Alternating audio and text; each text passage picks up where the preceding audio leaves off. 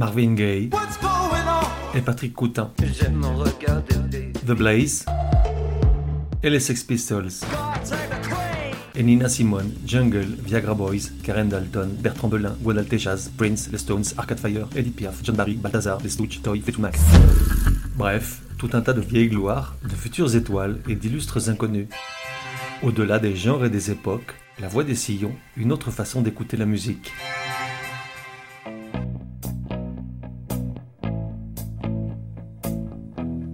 Voix des sillons, numéro 59. Genre musical. Oui, je sais, c'est idiot, vu qu'ici ça cause que de ça, de musique. C'est juste que je suis bien incapable de te dire de quel genre il s'agit. La tentation est grande de lui coller l'étiquette Americana.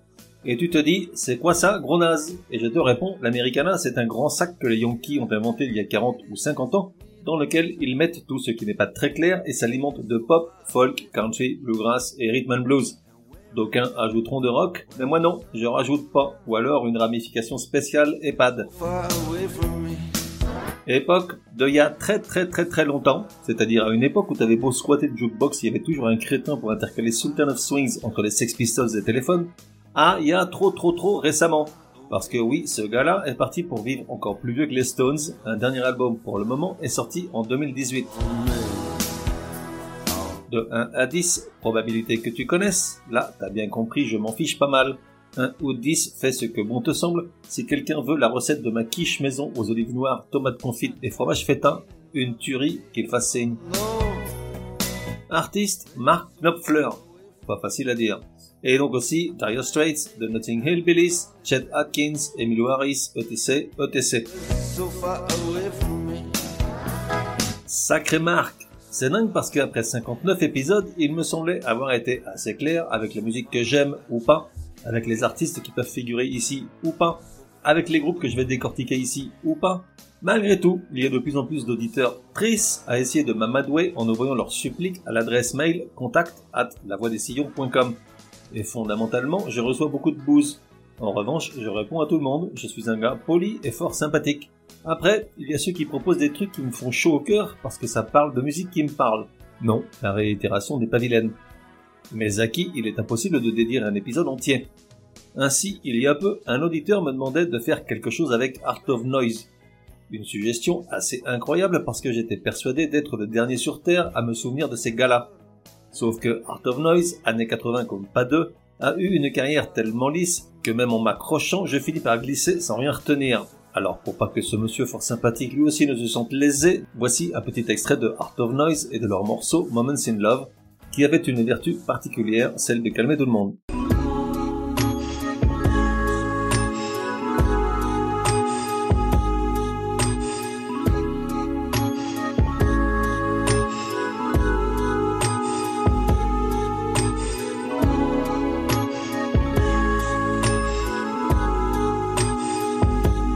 Puis là, coup sur coup, on me demande Dire Straits, puis Mark Knopfler. Knopfler. Pas facile à dire, décidément.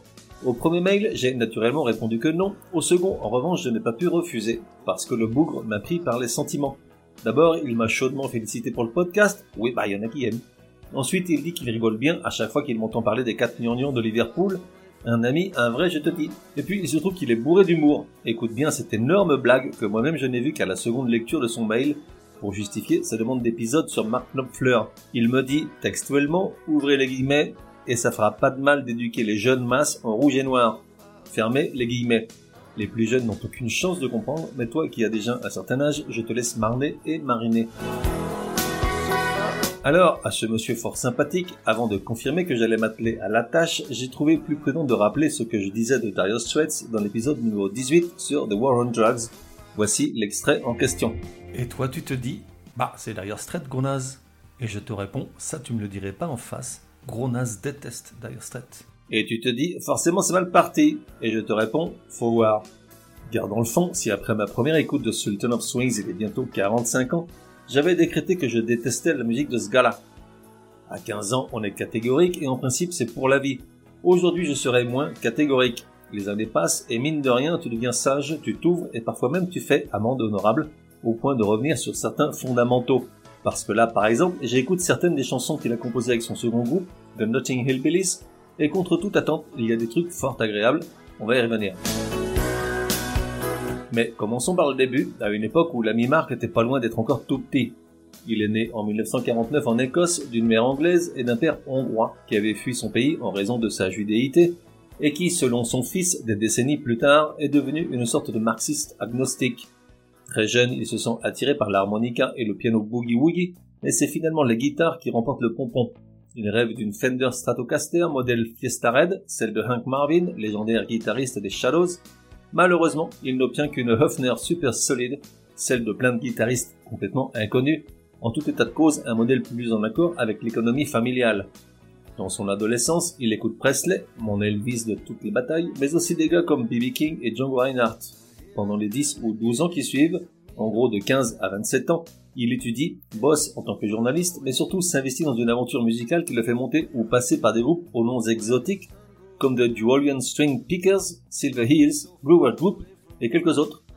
Un soir qu'il est avec des amis pour jouer ou répéter, il se retrouve avec la seule guitare disponible, tellement déglinguée qu'il lui est impossible d'en jouer à moins de frapper les cordes de ses doigts. Et ça fait tilt, des années plus tard, il déclarera avoir trouvé son style particulier ce soir-là.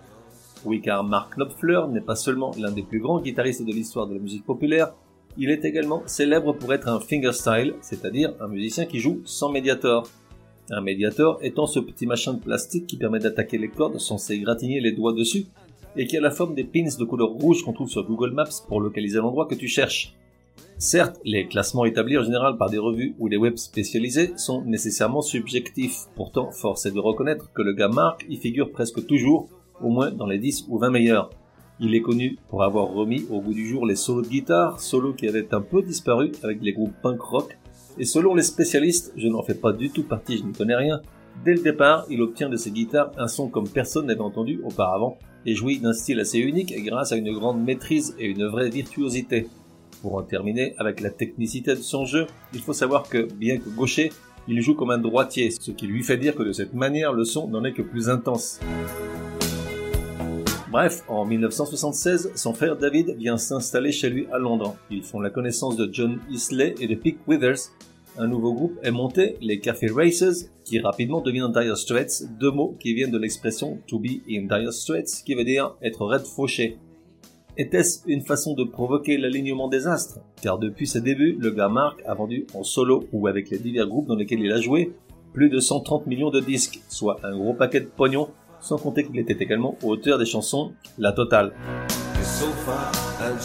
Bref, revenons à 1977. Avant que tout ceci ne se passe, à force de répétition, le groupe enregistre une petite démo de 5 chansons, dont Sultan of Swings, ne se font éconduire par MCA, une maison de disques du quartier de Soho. Un jour, il faudrait que quelqu'un écrive un livre sur tous ces labels et autres majors qui ont totalement manqué de flair et ont vu comment leur échappaient des ventes multimillionnaires alors qu'ils n'avaient qu'à signer en bas. Du coup, dépités, ils vont voir un pote, Charlie Gillette, à l'époque présentateur du programme musical Honky Tonk sur Radio London de la BBC, dans le seul but de l'entendre leur donner des conseils sur comment sortir de leur trou. Or, à ses heures perdues, le gars Gillette fait aussi dans la bonne fée, c'est ainsi qu'il passe à l'antenne le morceau Sultan of Swings sans leur demander la permission. Alors ça ne traîne pas, le lendemain, ce sont pas moins de quatre maisons de disques qui les appellent pour les rencontrer, et c'est finalement Phonogram, aujourd'hui dans le giron de Universal, qui enlève le juteux marché. Sultan of Swings.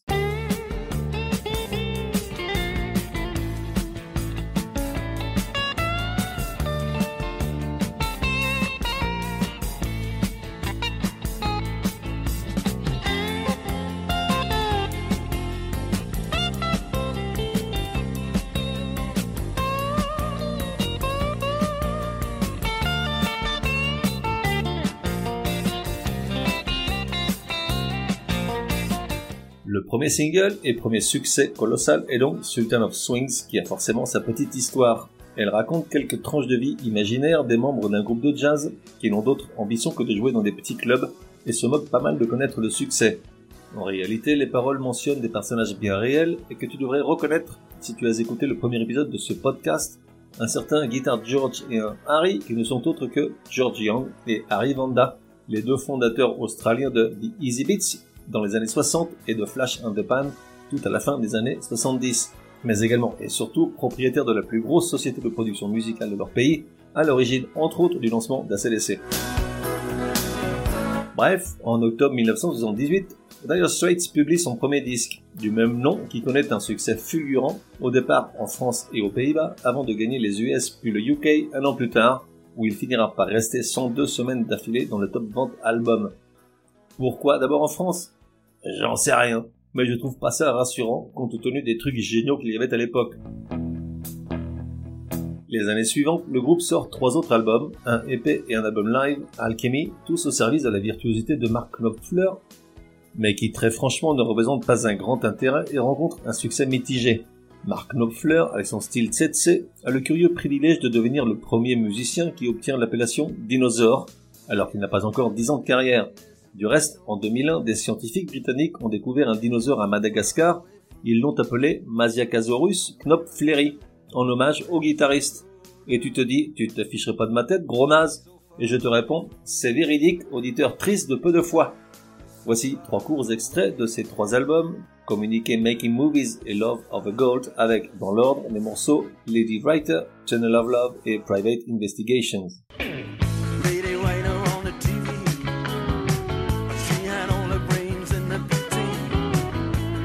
los no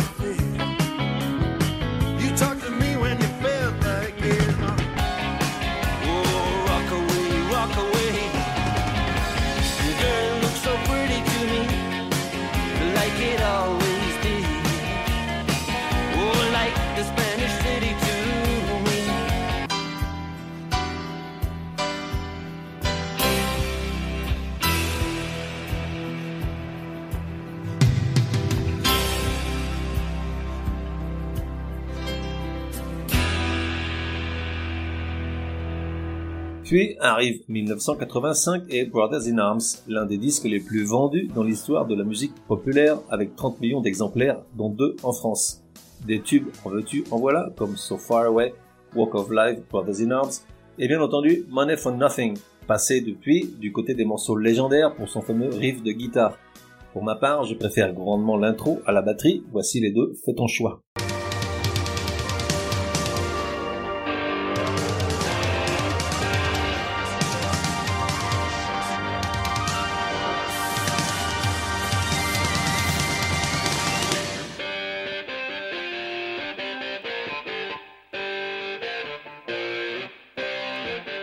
Puis le gars Mark en a ras la casquette. Il fait une pause de 6 ans avec Dire Straits, emmène Guy Fletcher avec lui et monte The Notting Hillbillies. Le nom du groupe est un jeu de mots entre le quartier Notting Hill de Londres et le style de musique hillbilly, une musique de techno US assez en vogue avant le rock'n'roll. La musique qu'ils font, à base de beaucoup de guitares puisqu'ils étaient quatre à en jouer sur scène, est encore plus tranquille qu'avant et oscille entre l'americana et le blues. Le gars Mark ne prétendait pas autre chose que de s'amuser et de jouer la musique qu'il aime avec des potes, Or, pas de bol, ils font tellement bien les choses que de nouveau, il connaît un gros succès, entre autres pour cette, il faut bien avouer, jolie chanson, Your Own Sweet Way. Nothing I can say. You do what you want to, go your own sweet way. You'll go your own sweet, your own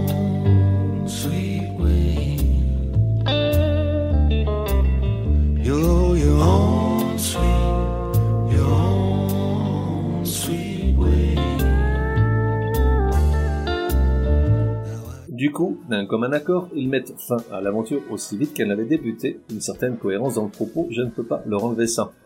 À partir de là, l'ami Mark va faire tout un tas de trucs. Des albums solo bien sûr, neuf à ce jour, le dernier étant sorti en 2018, et beaucoup de collaborations avec celles et ceux qu'il aime. Tout d'abord Chet Atkins, légendaire guitariste américain que Mark Knopfler reconnaît comme étant l'une de ses principales influences, au même titre que Gigi Cale et Hank Marvin des Shallows. Chet Atkins et Knopfler sortent un disque en commun en 1990, Neck and Neck. Petit extrait de ce disque avec Poor Boy Blues.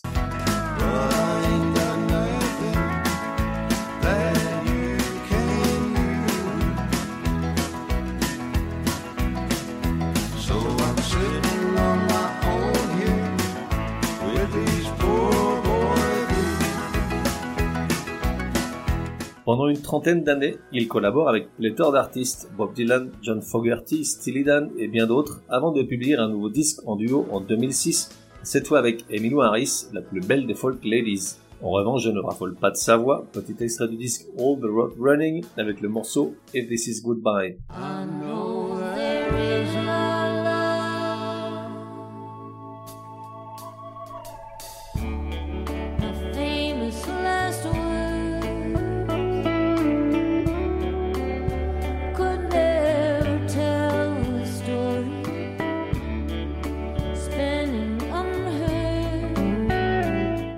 Tu te dis, gros naze, comment tu vas faire cette fois pour terminer l'épisode avec une chanson que tu aimes vraiment? Et je te réponds, c'est tout trouvé. Il se trouve que l'ami Marc a également donné pas mal pour le ciné. Il est l'auteur d'une dizaine de musiques de films, dont celle de Princess Bride de 1987, un film de Rob Reiner qui raconte l'histoire de la princesse Bouton d'Or et son fiancé Wesley qui se retrouvent séparés dès le départ par le mauvais sort. Mais rassure-toi, ça finit vachement bien. Une chouette histoire d'amour plutôt drôle. Et puis, il y a la chanson du film, Storybook Love, jouée à la guitare par Mark Knopfler et chantée par Willie DeVille. J'adore grave, ça me rend tout chose. On se retrouve dans un prochain numéro de La Voix des Sillons.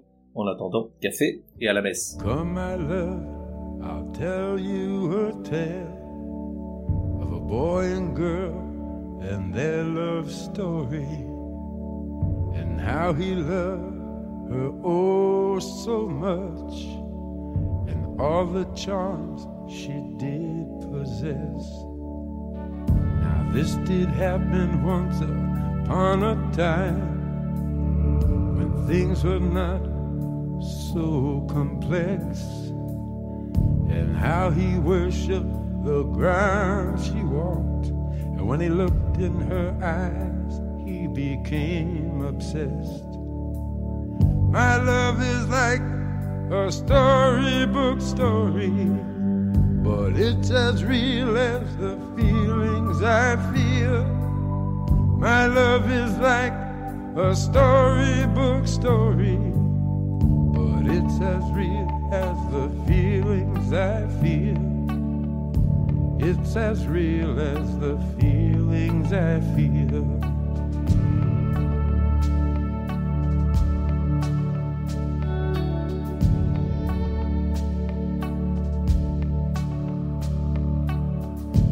Love was stronger than the power so dark a prince could have within his keeping.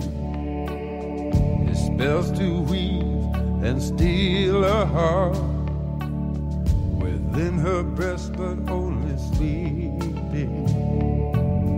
My love is like a storybook story, but it's as real as the I feel. My love is like a storybook story, but it's as real as the feelings I feel.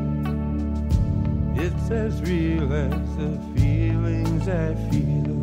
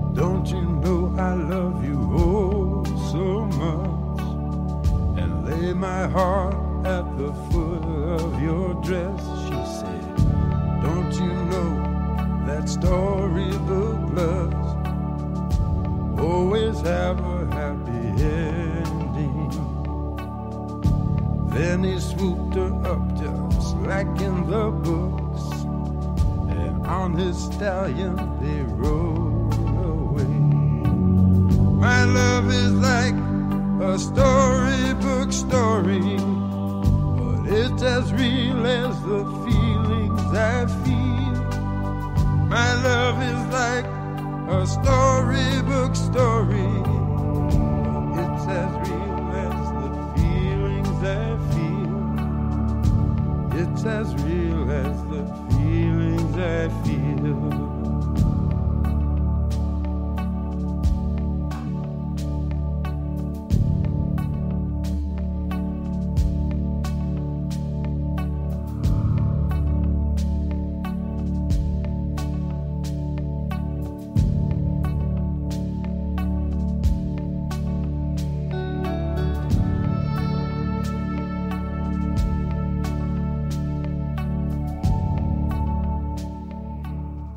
Et voilà, that's all Fox. Pour me contacter, me dire que vous avez adoré, ou pas du tout mais j'y crois pas, ou encore suggérer un artiste pour un prochain épisode, écrire à contact at lavoidessillons.com.